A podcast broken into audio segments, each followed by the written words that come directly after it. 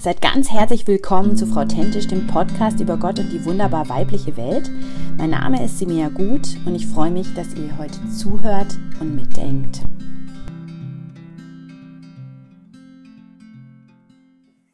Herzlich willkommen zu einer neuen Folge von Frau Tentisch. Ich habe heute hier die Gabriella. Hallo Gabriella.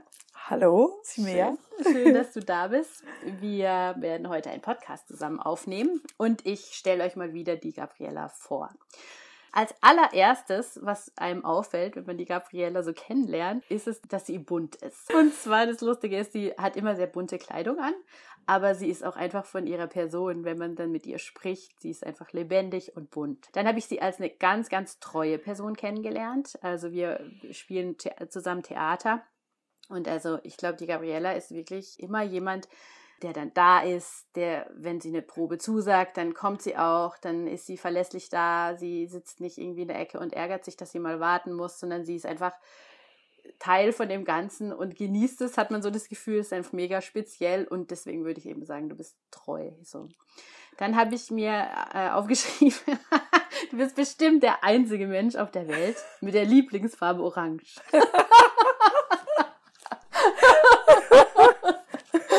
aber auch gut, ja.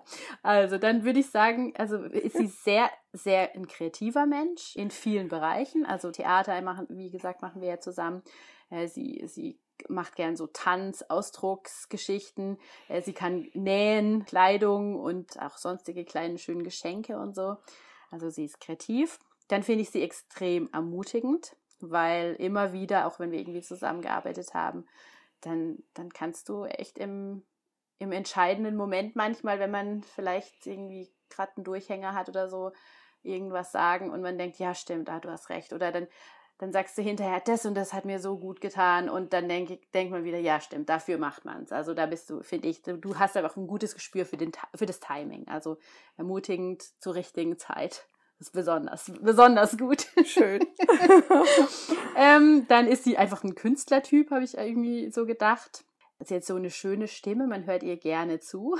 Das werdet ihr jetzt dann auch merken, hoffe ich. Und sie hat einfach eine schöne Art und Weise, sich so auszudrücken. Also nicht eine typische Art ähm, erlebe ich das, sondern ja, es ist einfach alles ein bisschen schön und bildlich auch und ja, also ganz besonders. Und sie ist den Menschen sehr zugewandt. Sie arbeitet ähm, als Seelsorgerin, da passt es natürlich sehr gut, dass sie das ist. Das sind so die Sachen. Freiheitstyp habe ich mir mal noch aufgeschrieben, gell? Mhm, Bist du mhm. auch, ja? ja genau. genau, also ist echt eine richtig coole.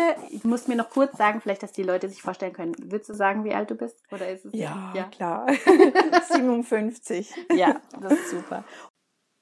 Ich möchte gleich mal anfangen. Ähm, das Thema, was wir heute sprechen wollen, ja, ist eigentlich ein Thema, wo man vielleicht im ersten Moment immer sagt, das ist so ein typisches Frauenthema, beziehungsweise wo ich dann manchmal so ein bisschen angenervt bin, weil ich denke, oh, immer wieder dieses Thema. Aber ich habe in diesem Jahr nochmal gemerkt, dass es einfach, einfach immer phasenweise wieder so aufpoppt. Und das ist nämlich das Thema Selbstliebe, Selbstannahme, auch Selbsthass, ja. Ich habe einen Text euch mitgebracht von einer meiner Lieblingsautorinnen, die heißt Shauna Nyquist. Das Buch heißt einfach Ich sein. Lass die Hektik hinter dir und genieße dein unperfektes Leben. Und das ist ein Buch, das habe ich äh, vor zwei Jahren gelesen. Es war wie so ein bisschen ein Anfang erstmal für so eine Frauenliteratur. Und einfach manche Themen nochmal ein bisschen anders anzugehen. Und ich lese euch das mal vor. Unsere Gesellschaft scheint zu wollen, dass ich dünn und richtig müde bin. Ich müsste nur mehr abnehmen und mich mehr beeilen, dann hätte ich es geschafft und wäre dünn und ziemlich fertig. Abnehmen und in Eile sein, das ist das Bild, das unsere Kultur von Frauen zeichnet, dass sie dünn und müde sind, weil sie unablässig abnehmen und in Eile sind. Um eins klarzustellen, ich habe nichts gegen Leute, die dünn sind, ganz gleich, ob Gott sie so geschaffen hat oder weil Fitness und gesunde Ernährung Teil ihres Lebens sind. Seid einfach ihr selbst, ihr dünnen Menschen. Aber auch ich werde ich selbst sein, und ich bin nicht dünn. Ich bin es einfach nicht. Und ich habe mein ganzes Leben lang, und das sind fast 40 Jahre, der Illusion hingegeben, dass ich nur sechs Monate davon entfernt bin, wirklich dünn zu sein. Na gut, nochmal sechs Monate. Noch sechs. Hoppla. Ich weiß nicht, was ich in den vergangenen sechs Monaten getrieben habe, aber in weiteren sechs Monaten werde ich es ganz bestimmt sein. Wissen Sie was? Ich glaube, ich werde in sechs Monaten ziemlich genauso aussehen wie jetzt. Woher ich das weiß? Weil ich eigentlich seit meinem vierzehnten Lebensjahr so bin. Ich glaube, mein Körper möchte mir etwas sagen, und zwar, hey du verrücktes Huhn, Gott hat dich so gemacht. Aber du bist die Letzte, die das begreift. Und so habe ich jetzt endlich mit dem Mittelmaß meinen Frieden geschlossen. Und ich habe beschlossen, damit glücklich zu sein. Ich werde ausgeruht sein und nicht erschöpft. Ängstlich oder aufgedreht und beunruhigt. Das widerspricht allem, was unsere Kultur uns vermittelt. Das ist richtiggehend, rebellisch. Was ich mir so sehr wünsche und was ich Ihnen anbieten möchte, sind Gnade und Nahrung für die Seele. Und das ist das genaue Gegenteil von dem, was ich so lange praktiziert habe, nämlich Erschöpfung und Auszehrung. Ich werde meinem eigenen Körper gegenüber gastfreundlich sein. Du kannst dich ausruhen, du wirst genährt, du wirst geliebt. Ein Hoch auf die Mittelmäßigkeit, ein Hoch darauf, dass ich manchmal damit glücklich und zufrieden bin, und darauf, dass ich barmherziger mit mir selbst bin, wenn ich es nicht bin. Ja, also ich fand das äh, sehr, sehr schön ausgedrückt, dieser Kampf, in dem man sich irgendwie als Frau immer wieder oder manche auch dauerhaft befinden. Ich sag mal, für mich ist es ein bisschen so, dass ich sage, ich habe zwei Töchter, die erleben mich in meinen Höhen und Tiefen und so wie ich eigentlich lebe, möchte ich nicht, dass sie leben müssen. Und deswegen hat es bei mir noch mal ein bisschen so eine Phase des Überlegens und des Auseinandersetzens damit ausgelöst. Also ich muss dazu sagen, ich war immer jemand ähm, in den jungen Jahren, der kein Problem hatte mit Gewicht, aber besonders schön und attraktiv habe ich mich irgendwie nie gefunden. Dann hatte ich Phasen so als junge Erwachsene, wo ich dann einfach eine Diät machen konnte und dann war es eigentlich wieder okay. Ähm, inzwischen ist es einfach so, dass ich merke, mein, ja, mein Leben ist dann sehr schwankend. Also es gibt dann so Phasen, wo ich eben wirklich auf alles verzichte und am besten gar nichts mehr esse und bei den Essen bei den Kindern nebendran sitze und sie sehen mich einfach wochenlang nichts essen.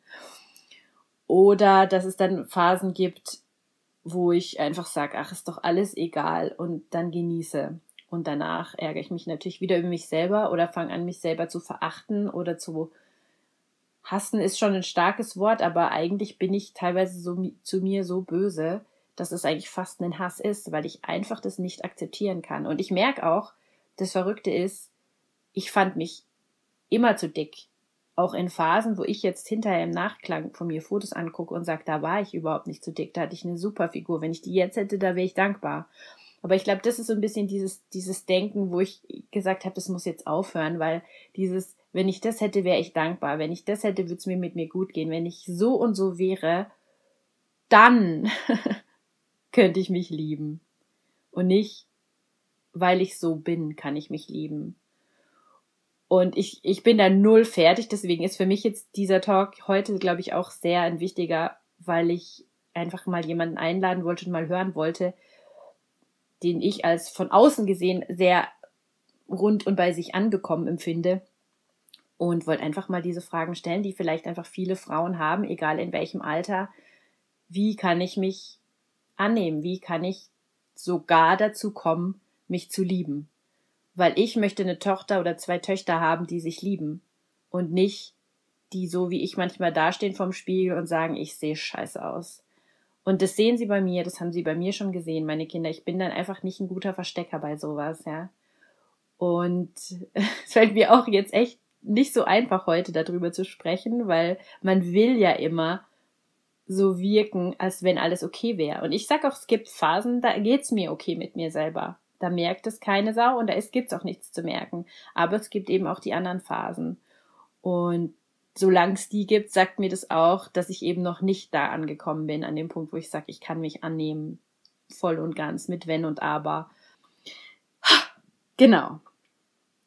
Ich habe ähm, auch noch das Enneagramm, möchte ich zitieren. Das ist so ein Persönlichkeitsbuch, was echt cool ist. Ähm, und da sagt der Richard Rohr, dass die Fähigkeiten, die einem so durch die erste Lebenshälfte gebracht haben, dass die für die zweite Hälfte oft unnütz sind. Und ich würde sagen, eben vieles von dem, wie ich bin und was ich bin, das hat mich so produktiv und leistungsfähig gemacht und ich habe gelernt, einfach manche Sachen wirklich zu umgehen und zu erreichen. Aber ich würde sagen, an manchen Punkten ist jetzt vielleicht mal eine ganz andere Strategie dran, weil diese Strategie mit mir im Umgang mit mir selber nicht erfolgreich gewesen ist. Und ich will sie jetzt einfach nicht nochmal genauso lang weitermachen. Genau. Deswegen. So, Gabriela. Kannst du denn jetzt sagen, ich habe jetzt eine mega lange Vorrede gemacht, gell, es tut mir leid, es war mir jetzt nur wichtig, dass ich auch mich positioniere, weil das, ich will da jetzt nicht dich mords befragen und so tun, als wenn bei mir alles in Ordnung wäre. Also das ist ein Punkt, wo ich sage, da arbeitet es bei mir und das möchte ich euch Hörerinnen auch damit reinnehmen. Und deswegen, Gabriela, kannst du sagen, dass du dich liebst, so wie du bist?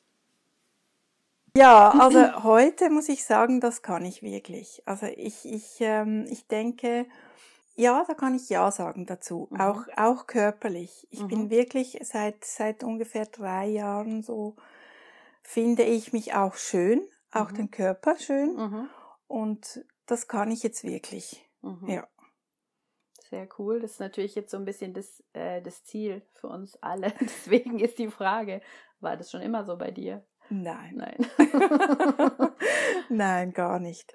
Also wirklich überhaupt nicht. Das hat schon früh angefangen. Da, da bin ich als junges Mädchen war ich immer ein bisschen mollig und mhm. man sagte mir auch, dass ich das bin und meine Eltern hatten Probleme damit.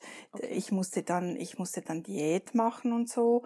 Äh, und später ging ich dann so ein, in der Schweiz macht man so ein, also ein Welschlandjahr, sagt man dem, mhm. so als Au-pair, zu einer Familie. Ich wollte zu einer Familie ohne Kinder. Und das bin ich dann auch gegangen. Und da habe ich dann schon ziemlich wieder zugenommen. Und als ich nach Hause kam, da musste ich wieder abnehmen. Und das, das hat sich einfach schon ganz früh jetzt mit diesem Thema schon eingeschleust.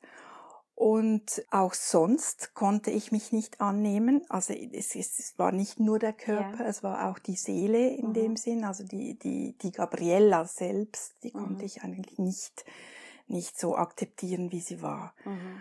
Die hat mir gar nicht gefallen. Ich, ich war, ich habe lange Zeit auch so männliche Kleider angezogen. Ach äh, es war aber eher dann so in, in der Teenie-Zeit. Und ja, ich hatte lange auch Männerparfums und das, das, das irgendwie, ich, ich konnte nicht zu mir als Frau auch stehen. Mhm. Das, das kommt mir jetzt gerade so in den Sinn. Und eben in der Teenie-Zeit war es so, dass ich das Gefühl hatte, dass es auch ein bisschen Rebellion gegen meinen Vater war, mhm. weil er hasste es, äh, wenn ich mich da so anzog. Mhm. Mit einem, ich hatte so einen alten Regenmantel, so wie, wie Sherlock Holmes, Holmes. und das war wirklich, ich, ich denke, es war schrecklich. Ich, aber ja, das war so das. Und ja, und das, das ging lange. Das ging sehr lange, äh, bis das, bis, bis, bis zum heutigen Tag. Mhm. Genau. Okay wenn du sagst, so war's, als du Teenie warst und jetzt ist es okay. Kannst du ein bisschen den Weg beschreiben, wie es dazu gekommen ist?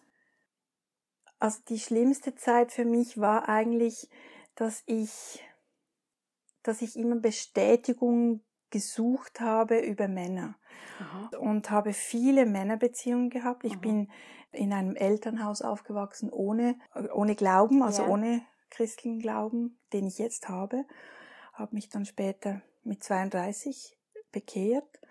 Und dazwischen eben, da habe ich sehr viel bei Männern mhm. Bestätigung mhm. gesucht. Mhm. Und das war natürlich auch, finde ich, schlecht, weil, weil ich habe meinen Körper dann irgendwie verkauft Mhm. und schon, schon früh äh, sexuelle Beziehungen gehabt zu Männern. Äh, ja, im Welschland ja, war das. Also das war dort, dazu mal war das früh. Mhm. Äh, heute war, das- ist das wahrscheinlich eher normal, Mhm. aber dazu mal war das früh, mit 16 so. Und sie konnten mir nicht das geben, was ich Mhm. suchte. Und als ich mich dann bekehrt hatte, das, ja, das, die, die ganze Zeit dazwischen ist sehr, sehr anstrengend gewesen, immer diese, diese Suche. Und nachdem ich mich dann bekehrt hatte, hat sich das ein bisschen geändert. Ich habe dann gemerkt, dass da jemand ist, der mich wirklich so nimmt, also Ja. der Gott nimmt Mhm. mich so, wie ich bin. Mhm. Und das ist das erste Mal, was ich erfahren habe, wow, Mhm. sowas, äh, das ist ja unglaublich. Mhm. Und das war sehr einschneidend, denke ich. Und trotzdem bin ich aber viel immer noch auf der Suche gewesen, was, was, die, was die Annahme, vor allem die Liebe zu mir selbst bedeutet hat, weil ich eigentlich wusste ich es gar nicht, dass ich mich nicht liebe oder Ja, dass man, okay. das, das ist auch sowas, denke Mhm. ich. Der, die, die Liebe, die kommt oder die, das Bewusstsein für die, für die Annahme, sich selbst annehmen zu, kommen, zu wollen, begann eigentlich erst, als ich meinen Mann kennengelernt habe da. Mhm. Als ich Johannes kennengelernt habe, das war dann mit 34. Mhm. Und da habe ich plötzlich gemerkt, was es bedeutet, wenn jemand zu einem steht. Ja. Also auch ein Mensch, Ja. wirklich voll und ganz Ja. und. Er, er war so treu. Treue war eigentlich für mich ein schwieriger Begriff. Mhm. Das, das, ich, ich fand das sehr schön, dass du das am Anfang erwähnt hast, dass Mhm. ich treu bin, weil Mhm. ich denke, das bin ich im Laufe der Zeit auch geworden, weil das war ich nicht immer. Mhm. Und das hat mir dann sehr viel geholfen, dass, dass er so treu war und dass er einfach vollständig hinter mir stand. Ja. Und so habe ich gemerkt, was Liebe eigentlich auch ist, weil, oder beziehungsweise ich habe gemerkt, dass, dass, dass ich mich nicht liebe, Mhm. dass ich mich eigentlich hasse. Ich habe gemerkt, ich stehe am Morgen auf und oft bin ich hässig. Und hässig denke ich, das hat was mit Hass zu tun. Ich habe mich gehasst. Und, und das habe ich erst mit der Zeit gemerkt, eben auch dann, als ich die, die Ausbildung zur, Mhm. zur Seelsorgerin gemacht habe. Mhm. Da habe ich gemerkt, was, was Liebe zu einem selber bedeutet. Und habe gemerkt, dass ich eben das gar nicht habe. Mhm. Aber da ist es eben auch nochmals Jahre gegangen, bis es dann wirklich so weit kam. Dort habe ich gelernt, was ich über mich denke, dass ich sehr schlecht über mich denke, Ja. dass ich böse Gedanken über mich habe, dass ich mich heruntermache, dass Mhm. ich so wie, wie ich es eigentlich zu Hause erlebt habe, Mhm. das mache ich ständig in meinen Gedanken. Mhm. Das wurde mir dann so richtig bewusst. Ja. Und dann konnte ich es langsam bremsen und umlenken, mit anderen Worten füllen und Mhm. nicht immer mit diesen heruntermachenden Worten Mhm. und mit diesen bösen Worten, sondern mit guten Worten mir zusprechen, dass ich auch schön bin, dass ich gut bin und dass, dass es gut ist, was ich tue. Das war wirklich ein langer, langer Prozess. Mhm. Den habe ich noch ganz gut in Erinnerung. Mhm. Die, die anderen Sachen, das weiß ich nicht mehr so gut. Das, Mhm. äh, wie, was eben so nach der Teenie-Zeit kam. Aber diese Zeit, als ich begonnen habe, mich wirklich anzunehmen, die, die, die war sehr wertvoll. Mhm. Sehr. Wirklich. Ja, das ist noch spannend, dass du das sagst, weil ich erinnere mich jetzt auch gerade so ein bisschen dran, also als ich mit dem Dave zusammengekommen bin, dass auch erstmal so ein bisschen wie die Erlösung kam. Mhm. So quasi, irgendwie muss ich ja doch gut sein, weil dieser tolle Mensch sich für mich entschieden hat, so.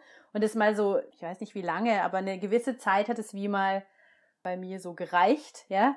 Und dann ist es halt irgendwie plötzlich, dass man merkt, ja, aber es reicht halt nicht, wenn der andere einen nur toll findet, so, sondern man muss auch irgendwie sich selber toll finden. Und ich habe jetzt oft auch in den letzten Jahren habe ich gedacht, so wie ich über mich rede, so negativ rede ich über niemanden sonst Mhm. auf der Welt. Mhm. Das fand ich so krass irgendwie. Mhm. Also zu Mhm. keinem würde ich sowas sagen, was das, was ich mir innerlich an den Kopf werfe. So. Also das hat mich schockiert, als mir das so bewusst geworden ist, dass ich so gedacht habe, wenn ich permanent sozusagen die bin, die mich selber demontiert, das kann ja eigentlich nicht sein. Also, dass ich mein größter Feind selber bin. Ja, Und all, eigentlich alle anderen, also ich schaue niemanden so an. Ich denke auch nicht die ganze Zeit darüber nach, wie irgendwer aussieht oder ob er jetzt hübsch ist oder ob er eine Falte hat oder irgendwas ist, ist, ist für mich, wenn ich mit dem Mensch connecte, finde ich den schön. Ja. Ja. Und nur bei mir selber gelingt es mir irgendwie nicht. Deswegen ist es schon irgendwie noch sehr spannend, wie du das sagst. Also deswegen will ich jetzt mal genau wissen, also welche Schritte, welche Schritte bist du gegangen? Ich will sie auch gehen. Zuerst habe ich eigentlich in der Seelsorge gemerkt, dass ich schlecht zu mir bin und Mhm. dann habe ich begonnen, diese guten Sätze äh, mir zu sagen. Sag mir ständig oder täglich jetzt diese Identitätskarte. Es ist Ja. für ich habe es so aufgeschrieben auf ein kleines Zettelchen. Da habe ich mir dann täglich zugesprochen mit dieser Identitätskarte so, ich bin die Braut von Jesus Christus gekrönt mit Gnade und Barmherzigkeit. Ich bin die Tochter von Gott, dem Vater, und in seinen Augen kostbar und wertvoll. Und er hat sehr Freude an mir. Ich bin sicher geborgen und getragen in seinen Armen und geführt durch den Heiligen Geist. Genau. Wow. das ist wirklich oberstark. Ich finde Ja, das, das sage ich mir jetzt eigentlich äh, täglich, ja. Und zwar laut. Ich finde es sehr wichtig, dass es über die Ohren geht. Ja. ja das ist wirklich, das habe ich mal gelesen. Das gibt auch so ein, ein Vers im, in den Sprüchen, das, was du über die Zunge sagst, Mhm. äh, und das, das fällt besser ins Herz. Ja, Und das ist wirklich so. ja. Oder ich schreibe mir manchmal auch auf, was Gott jetzt zum Beispiel über mich denkt. Wirklich gute Sachen. Mhm. Und das finde ich dann manchmal so, so speziell, wenn da, da kommt vom Heiligen Geist irgendwas Mhm. wirklich so Tolles und dann bin ich manchmal so froh, wenn ich das wieder lesen kann. Ja. Das, und da- das le- lese ich mir dann auch laut vor. Mhm. Das finde ich immer sehr wichtig. Mhm. Das, das war so das Erste, was ich, mit was ich begonnen habe. Mhm. Und eine ganz einschneidende Zeit war dann, als ich so die Trauma-Ausbildung, also für Traumabegleitung, Mhm. eine Ausbildung weiter gemacht habe. Und da ging es um das Heilen des inneren Kindes. Ja. Mhm. Und die Begegnung mit dem inneren Kind, Mhm. das war einfach, das, das, das war für mich sehr, sehr einschneidend nochmals, weil es da nicht nur über, über die Kognition ging, sondern Mhm. wirklich über das Gefühl auch. Und, Mhm. und habe begonnen, mit meinen, mit meinen Kindern in mir zu sprechen Ja. und sie, sie liebevoll zu behandeln. Und ich habe mir einen Ort gemacht, also ein Wohlfühlort. Mhm. Also das habe ich schon auch in der Ausbildung gemacht und in Mhm. Begleitung auch, Mhm. weil das finde ich auch manchmal dann wichtig, dass das sein, das muss wahrscheinlich manchmal auch sein. Und dann habe ich gemerkt, dass eben diese inneren Kinder, dass ich mit denen gerne an den, an den Wohlfühlort gehe. Also ich Mhm. habe den so ausgeschmückt, das ist wirklich ein schöner Ort. Ich habe da letztens äh, etwas über das Paradies gelesen und habe gemerkt, es ist wirklich sehr ähnlich wie das Paradies. Hat einen schönen Garten, ein Ja. wunderschönes äh, Haus Mhm. am, direkt am Meer Mhm. und rundherum eine ganz sichere Mauer, wo wirklich niemand rein kann. Ja. Und da, da gehe ich dann mit meinen Kindern hin, je nachdem, welches Mhm. da gerade am Aufbegehren oder am Ausflippen ist. Und da gehe ich da hin und da ist natürlich Jesus auch da oder der Vater, äh, Mhm. was es dann auch äh, gerade braucht. ja. Und zeitlang hat mir das so, so gut getan. Jetzt Mhm. brauche ich, brauche ich es nicht mehr so oft. Mhm. Aber da letztens habe ich wieder daran gedacht, das war wirklich so, so ein tolles Tool, Mhm. die, dieser Wohlfühlort und, Ja. und die Kinder dorthin zu bringen Äh, können. Das, das Konzept, also ich habe das auch schon selber in, in der Therapie erlebt mit dem, mit dem Kind. Und es hat auch extrem viel gelöst bei mir. Also Mhm. da hat, die hat mir auch damals so eine Puppe gegeben in den Arm und das war, war also das kann ich das werde ich nie vergessen, diese, diese, dieses, diese Lösung. Also wenn du mir, glaube ich, davor das gesagt hättest, das, was du jetzt gerade gesagt hättest, hätte ich es ein bisschen unheimlich oder komisch gefunden. Deswegen sag mal kurz für die Leute, die es vielleicht noch nie gehört haben, dieses Prinzip von den inneren Kindern. Was bedeutet das? Genau, also es, eigentlich geht es darum, diese Kinder, mit denen die Eltern nicht so gut umgegangen sind, mhm. deine Eltern oder was du im Elternhaus erlebt hast, ja. dass du diese je nach Alter nachbeälterst. Also, dass du ihnen eine gute Mutter oder einen guten Vater bist. Also, es kann ja sein, dass du zum Beispiel mit sieben irgendetwas erlebt hast mhm. und, und immer wieder in Konflikten oder wenn du, wenn du in Konflikt gerätst, kommt diese, diese Siebenjährige, die mhm. dir dann irgendwas sagt oder die, die dann ganz wütend wird oder ganz traurig oder ja. irgend sowas da wird sie getriggert mhm. und da nimmst du sie, diese Siebenjährige, und behandelst sie ganz anders, als sie behandelt worden war. Also du behandelst diesen Teil von dir ganz genau. anders. Genau. Ganz das ist genau. nämlich sehr spannend. Ja, Aha. es ist ja, es ist ähm, äh, ein bisschen schwierig, um, um sich vorzustellen. Das stimmt. Man kann es gut so darstellen mit einer Babuschka. Mhm. Die hat ja so mhm. so kleine mhm. äh, Kinder in sich. Und wenn man die so auseinander nimmt, dann ja. kann man sie gut sehen vor sich. Und, und zum Beispiel im Psalm 103 heißt es ja auch, lobe den Herrn meine Seele und alles, was in mir ist. Ja. Äh, seinen heiligen Namen. Und, und das ist wirklich alles oder alle, die in mir sind, oder? Ja. Also die ganzen. Also das vielen. hat jetzt nicht mit, mit irgendeinem, was weiß ich, abgespaltener Persönlichkeit ja. zu tun oder sowas, sondern das sind einfach jeder hat es erlebt im Endeffekt, dass Teile von ihm nicht so angenommen worden sind, weil die Menschen fehlerhaft sind. Und dann reagiert irgendwas in einem und man schließt es weg oder man, ähm, ja, oder man beschließt halt, keine Ahnung, eben immer wenn das und das passiert, werde ich jetzt wütend oder werde ich jetzt Genau. Ziehe ich mich zurück. Das ist sicher auch so ein typischer Mechanismus, der, der noch aus der Kindheit dann übrig geblieben ist, weil man nicht, weil man sich überfordert fühlt, schweigt man oder so. Diese Dinge. Also ich, ja, ich frage das deswegen, weil was, also weißt, wo kann jetzt ein junges, junge Frau, junges Mädchen, wenn sie das jetzt hört, wo kann die entdecken, ob sie sowas hat? ja, genau, genau. Das ist schwierig. Das, das denke ich auch, äh, das mal zuerst äh, herauszufinden, wo das überhaupt steckt. Und ich denke, wenn sie zum Beispiel auf irgendetwas reagiert, äh, wenn, wenn jemand zu ihr einen Satz sagt, zum Beispiel, oder ihr etwas aus den Händen nimmt, zum Beispiel, wenn sie ja. irgendetwas tut ja. und ihr etwas aus den Händen nimmt und, und das selber macht, mhm. äh, dass sie sich dann erinnert daran, dass die Mutter das immer mhm. gemacht mhm. hat und sie sich dann ganz blöd vorkommt, weil sie denkt, ich kann nicht, ich bin doof, mhm. zum Beispiel. Dass diese Reaktion dann immer kommt und dass sie sich dann dort wie so rausnimmt und, und, und spürt oder, oder, oder sich, also natürlich nicht in der Situation, weil das geht nicht. Ja.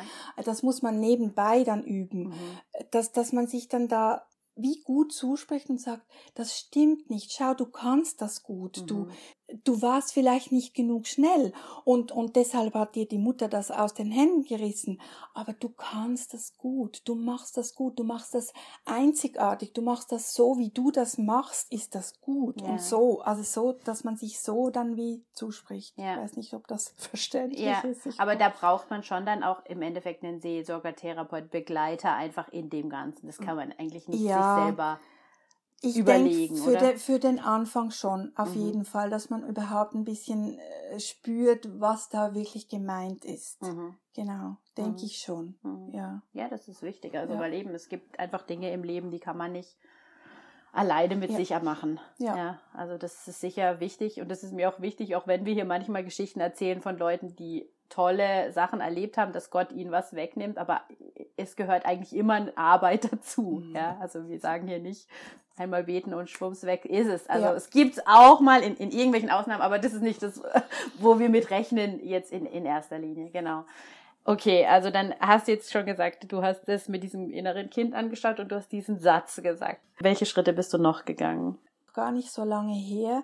Was ich wirklich auch gemacht habe, ist so, ich hatte vor, ja, sind jetzt sieben Jahre her, hatte ich solche äh, Schmerzen in den Knien. Mhm. Äh, Arthroseschmerzen. Und da bin ich drauf gekommen, dass ich diese mit Übungen weg, dass ich so Übungen machen kann.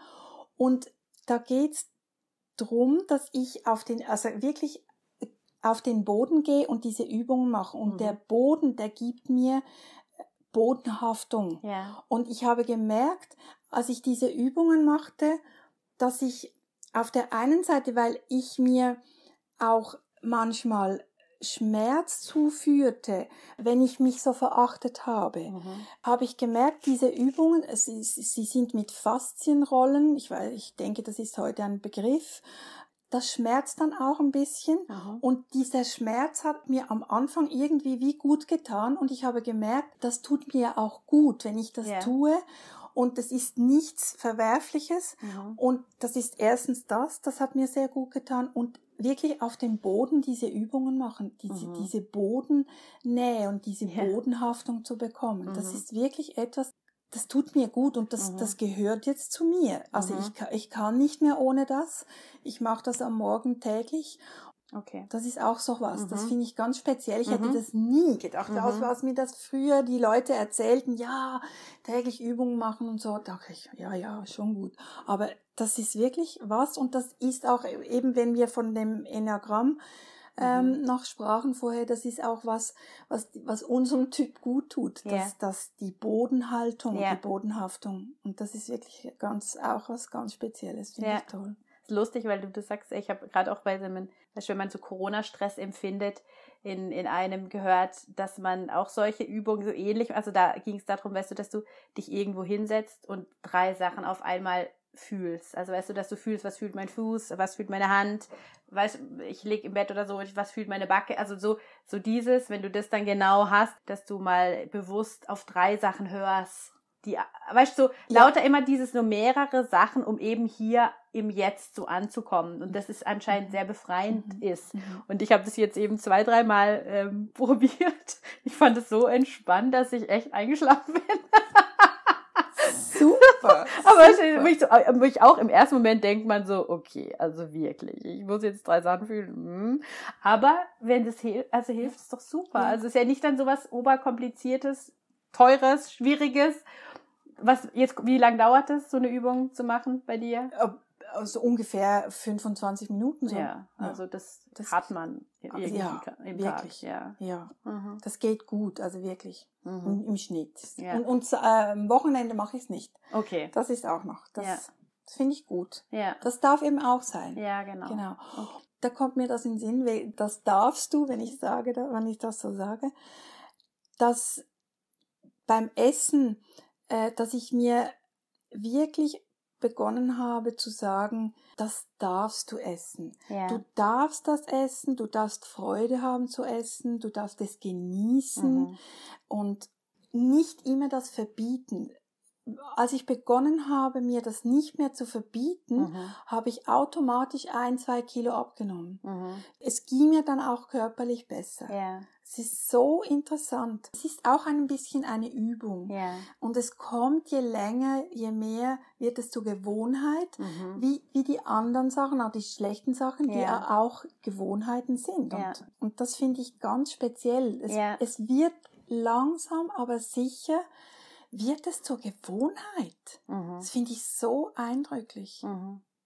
Ja, das ist sehr spannend, weil eben ich wusste das auch nicht, aber das heißt, äh, in Amerika gibt es auch wie eine Bewegung, irgendwie dieses intuitives Essen heißt es irgendwie. Also eben so, so das ist wirklich eine ganze Bewegung gibt's Hashtag und alles und so, die wirklich sagen, hey, hör auf mit den Diäten, die Diäten zerstören dich langfristig. Es gibt immer nur diesen Jojo-Effekt. Mhm. Es ist nicht irgendwas Positives und du, du gehst mit dir selber unachtsam um. Und es ist jetzt nicht eine christliche Bewegung oder sowas, ja, sondern wenn dann jetzt sowas ist wie ein Weihnachtsfest oder irgendwas, ja, dann freu dich, dass genau. du drei Tage tolle Essen essen darfst. Dann sei nicht verzweifelt und denk darüber nach, dass du danach äh, drei Tage nichts essen musst oder so, um das auszugleichen, sondern dann sag dir, hey, das, das ist das Leben.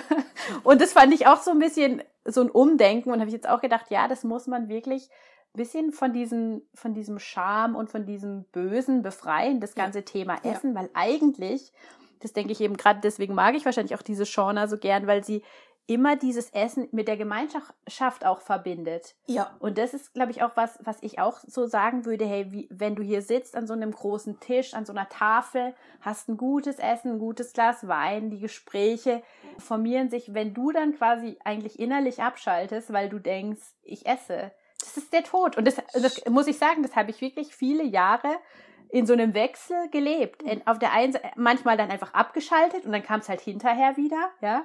Oder dann den ganzen Abend nicht, nicht genießen können. Oder auch manchmal hatte ich so Phasen, wo ich gesagt habe, wir laden jetzt keinen ein, weil dann müssen wir wieder ein gutes Essen machen und dann muss ich das wieder essen, weil ich kann ja dann nicht sagen, ich esse nicht mit oder so, ja. Das und das ist ja eigentlich, wenn, wenn man sich das überlegt, die Größe, die dann so ein Thema bekommt, ist halt irgendwie komplett ungesund. Ja, ja. ja. Und eigentlich das Gute nimmt man sich weg, so ja. ein bisschen. Ja, ja wirklich. Hm.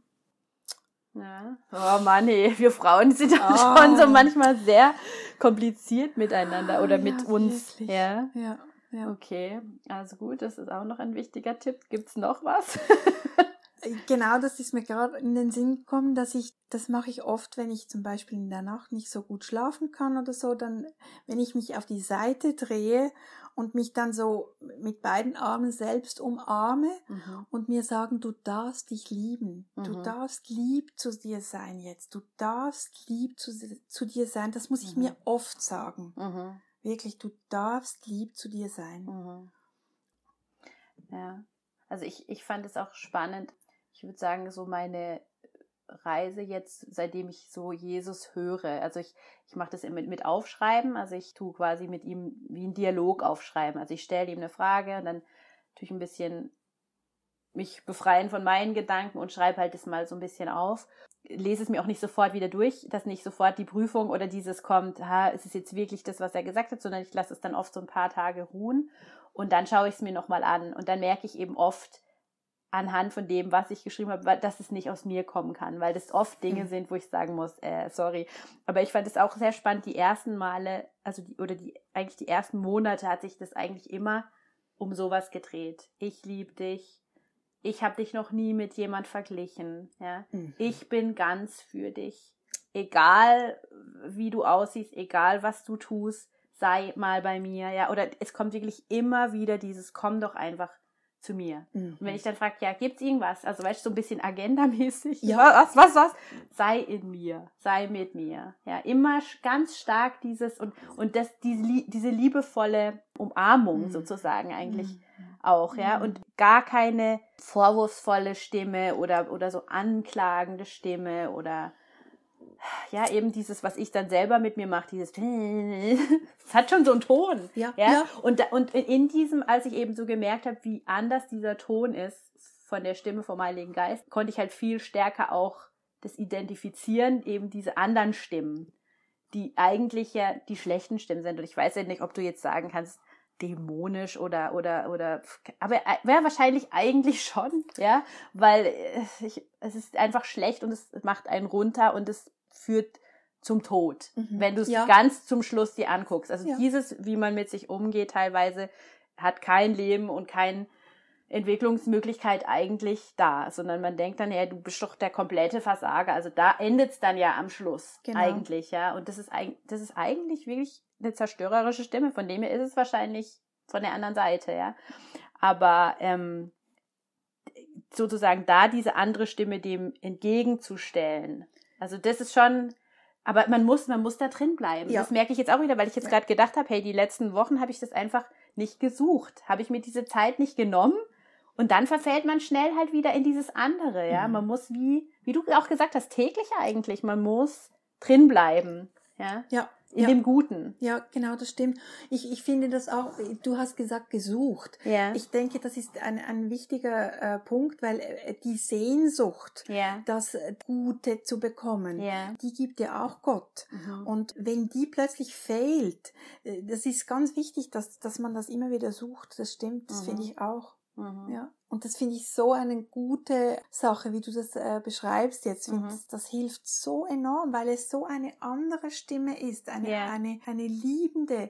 Das ist ungemein, mhm. wirklich. Und eben dann auch wieder diese Sachen sich dann halt in den ganz tiefen Tälern auch holen. Also ja. ich habe dann auch eben angefangen, weil ich habe das gemischt mit meinen anderen äh, Gebetsbüchern und so weiter, ja, wo du dann auch teilweise es dann nicht mehr so gut findest, ja, und deswegen habe ich dann echt auch angefangen, wenn das so, weißt so grundsätzlich Wahrheiten, eben wie dieses, ich habe dich noch nie mit jemand verglichen, ja, da habe ich dann mir ein anderes Buch nochmal reingeschrieben, damit ich dann in den entscheidenden Momenten sozusagen diese wichtigen Sachen mir nochmal durchlesen kann und sagen kann, nein, ich höre jetzt nicht auf diesen negativen, ähm, diese Lawine, die da wieder losgeht, sondern ich nehme mich raus, ich lese Jesus hat gesagt, eins, zwei, genau. drei. Das kann man auch mit Bibelversen ja. wunderbar machen. Schreibe ich da manchmal auch rein, wenn mir einer dann so ganz wichtig ist und so. Ich sag mal, ein Ermutigungsbuch oder ja. so oder ein Wahrheits Wahrheitsbuch ist vielleicht besser, so ein Wahrheitsbuch anzufangen und da diese Sachen reinzuschreiben, mhm. ja. Oder wenn mal jemand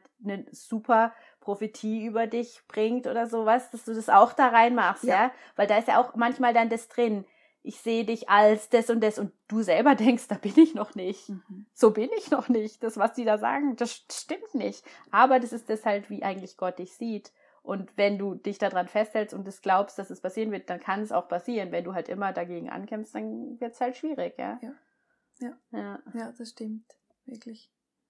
Ja, oder ich habe auch schon in einem Seminar oder was das war, so ein, oder so eine Freizeit, da, da musste man sich einen Brief schreiben, yeah. äh, auch so eben wie einfach die guten Worte wirklich, wie, dass der Heilige Geist mit dir spricht. Mhm. Und dann hast du ihn, glaube ich, ausgetauscht mit den anderen, die da waren, und die konnten dann den Zeitpunkt bestimmen, wann sie ihn abschicken. Ah, oh und, und das ist Super. so toll, weil ja. er kommt dann wirklich zum richtigen Zeitpunkt an. Mhm. Oder meistens, mhm. äh, wenn du ihn dann bekommst mhm. und, und deinen eigenen Brief, wo du über, über dich geschrieben hast, was du vom Heiligen Geist bekommen hast. Das ja. finde ich so toll. Das ist auch eine gute Variante. Mhm.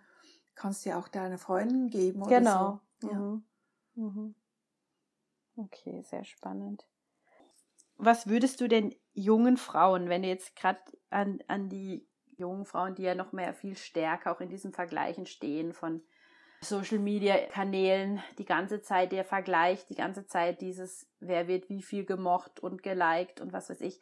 Hast du da noch irgendwas, weißt du, was du denen mitgeben würdest? Hm. Ich würde wirklich versuchen, dass diese Zeit mit den Social Medias einzuschränken und, und mhm. das zum Teil abzuschalten, also wirklich äh, sich äh, Zeiten einzuteilen, mhm. wo ich das konsumiere und wo ich das aber wirklich nicht konsumiere, weil es überschüttet einen. Du wirst so in das hineingezogen und dass man das irgendwie ein bisschen unterbrechen kann, ja. das finde ich ganz wichtig. Mhm. Ich weiß nicht, wie du das mit deinen Kindern machst. Ja, ich also uns, ich habe auch bewusst eigentlich entschieden, dass unsere Töchter, also wirklich alles Social Media, außer jetzt WhatsApp, aber das ist jetzt nicht wirklich Social Media. WhatsApp hat jetzt die Lia 15 und ich habe jetzt gesagt, also ab 16 können wir drüber reden, aber auch da bin ich mir noch nicht ganz sicher, ob ich nicht noch warte. Und es hört sich immer für alle Eltern so extrem krass an, dass wir das so machen. Aber ich habe einfach wirklich diverse Bücher gelesen und auch so Talks mir angehört. Es ist einfach gerade für das kindliche und jugendliche Gehirn dermaßen schwierig ist und sehr süchtig machend, dass ich einfach gedacht habe, ich möchte es eigentlich eben nicht, dass sie das hat. Und ich erlebe es eigentlich auch so, dass sie das am Anfang fand sie es mal schwierig und jetzt findet sie es, glaube ich, fast befreiend, dass sie es nicht hat. Wow. Also auch die Elsie, der habe ich schon gesagt, sie kriegt gar kein Handy, bis sie 16 ist, weil die noch viel technikaffiner ist. Also da merkst du schon allein die vier Jahre Unterschied.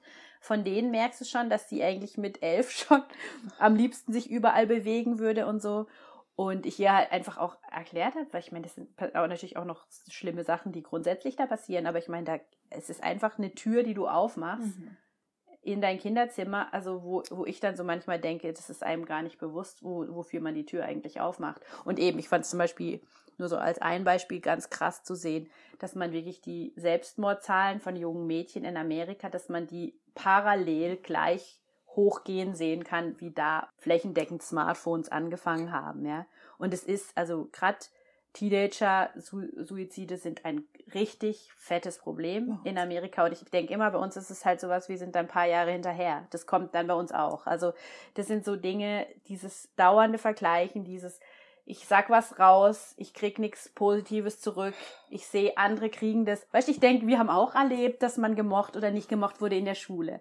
Aber jetzt hast du Zahlen. Also jetzt kannst du nicht ja. nur sagen, das ist vielleicht so ein mieses Gefühl, ich bin nicht so beliebt, sondern du siehst einfach, wer ist beliebt, wer wird angeschrieben, wer wird angeklickt, wer und es ist ja. so komprimiert. Und es geht auf die ganze Schule, es geht nicht mehr nur auf deine Klasse, sondern jeder kennt dann jeden von der Schule und ach, es ist alles so vernetzt. Also das ist Wahnsinn, ja. ja. Und, und das ist nichts Gutes. Und da habe ich dann schon eben gesagt, nee, also da möchte ich eigentlich meine Kinder noch raushalten. Aber ich sag's, ich weiß auch für mich, also ich habe jetzt gerade angefangen, dass ich sage, es gibt einen Tag in der Woche, wo ich gar nichts im, am Handy mache. Also ich versuche das, ist ja. noch nicht 100 Prozent. Aber ich weiß auch zum Beispiel, meine Handyzeit äh, in Instagram ist viel zu intensiv, ja. Früher ging es noch, da hast du dann immer nur so Posts gehabt, jetzt gibt es was Neues, also ist das auch nicht mehr so neu, aber es wird jetzt sehr viel genutzt, es sind Stories, wo Leute dann einfach aus ihrem Leben jetzt gerade was posten, ein Video oder was weiß ich. Und also wenn ich das alles am Stück von denen, was ich abonniert habe, angucke, dann bin ich da zwei Stunden am Tag, wo ich dann sehe, was andere Leute jetzt heute machen. Weißt du, wo du dir das überlegen musst? Das ist ja nichts Gesundes. Ja. Sorry. Ja, Weil, also, ich bin wirklich nicht mehr ein großer Vergleicher inzwischen. Aber du guckst es an. Ich habe das am ersten Advent zum Beispiel angeguckt, dann habe ich gedacht, jetzt muss ich das und das und das muss ich jetzt machen. Und dann habe ich mir sagen müssen, nein, sieh mir ja, nur weil die das jetzt alle machen, musst du das nicht machen. Ganz ja? genau. Das ist denen ihr erstes Advent und ich muss nicht alle Rituale von allen 50 oder sind ja mehr, aber von allen Hunderten, die ich da äh, angucke, muss ich doch nicht alle machen. Ich kann mir dann eine Sache rausnehmen. Ja. Aber es ist, das ist das, was es mit dir macht. Ja. Und dann denke ich, ich habe ein 40-jähriges Gehirn und es macht es trotzdem mit mir. Also wie soll denn ein 14-jähriger Teenager damit umgehen können? Das geht nicht. Nein. Also wirklich, ja. wirklich wirklich und sich zugestehen, also das darf man schon aus jung, dass man, dass man sich zugesteht, ich bleibe bei mir ja. und was ich tue, das ist gut und das kann wirklich mhm. am ganz kleinen Umfeld sein, muss gar nicht so groß sein. Ich ja. bleibe einfach bei mir und das, was ich tue, das ist gut und es mhm. ist gut genug und es genügt. Mhm. Das immer, weil es müsste ja, es kann ja immer sein, immer. Ja. ja. Und also das, das ist wirklich, das finde ich, das finde ich ganz wichtig.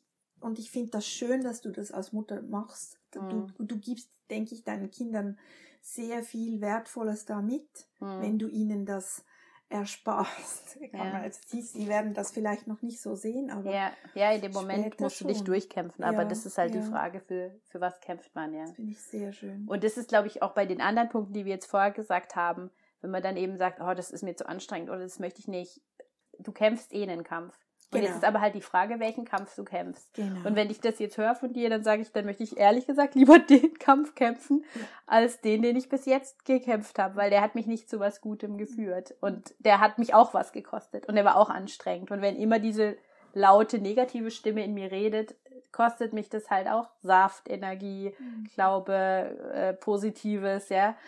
Und dann sage ich mir doch lieber, nehme ich mir diese paar Minuten am Tag ja. und spreche mir die, die guten Sachen zu und kümmere mich um mich und hoffe, dass das was verändert. Ja. Genau. Oh Mann, Gabriela, also ich glaube, wir könnten da noch Stunden über Stunden weiterreden.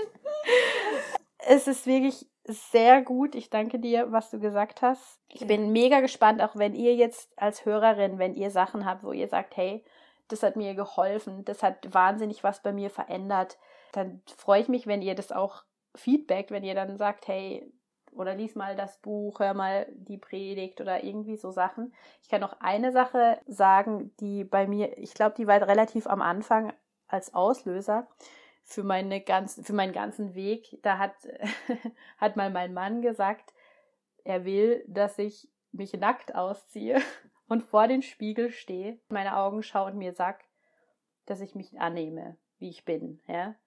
Und ich sage euch, ich habe da mich ge wirklich geweigert, lange Zeit es zu machen. Und es war schrecklich. Es war so schrecklich, wie ich mich angeguckt habe am Anfang. Und es ging lange, bis ich mich durchringen konnte, das zu machen. Ja. Also dieses auszusprechen dann. Ich habe mich da einfach angeguckt und habe immer nur gedacht, nee, aber wenn ich das sehe, geht's nicht. Und wenn ich das sehe, geht nicht. Und dort habe ich schon Falten und dort ist nicht mehr so knackig, wie es mal war. Und nein, das geht nicht. Ich kann das nicht, ja. Und er hat nicht locker gelassen, ja. Und irgendwann ist wirklich dann auch mit Tränen und allem habe ich das mir mal zusprechen können. Und ich, ich, ich bin, ich, mein, ich weiß, ich bin null noch an dem Punkt, dass ich sage, das war jetzt, es war nicht der Durchbruch, dass jetzt alles anders ist. Aber es war wie mal so, ein, so eine Entscheidung zu sagen, ich will jetzt mit mir weitergehen, positiv. Ich entscheide mich für mich. Ja. Und äh, es hört sich schräg an, ich weiß es. Aber ich will euch das wie sagen, hey, irgendwo muss der Punkt sein, wo man dann sagt, will ich für mich sein oder will ich das nicht sein? Man kann natürlich auch 80 werden und gegen sich bleiben. Und ich glaube, wir alle kennen 80-Jährige, die gegen sich sind. Oh ja. Ja? Und das ist halt was, wo ich so sage, das ist nicht mein Ziel. Ich kenne ein paar tolle alte Frauen, die finde ich super und die haben eine super Ausstrahlung. Die haben sich irgendwann mit sich versöhnt. Sei es mit Äußerlichkeiten oder sei es mit ihrem Charakter. Das kann, kann ja beides sein. Und das würde ich mir wünschen für uns alle, dass wir sagen, nee, wir, wir wollen dann einen guten Weg gehen. Ja? Genau, also ich danke euch fürs Zuhören, für eure Geduld und ich bin sehr gespannt, was ihr sagt. Und Gabriele, ich danke dir für deine Impulse. Gerne. dass du das echt gemacht hast, hier zu sein und das zu sagen.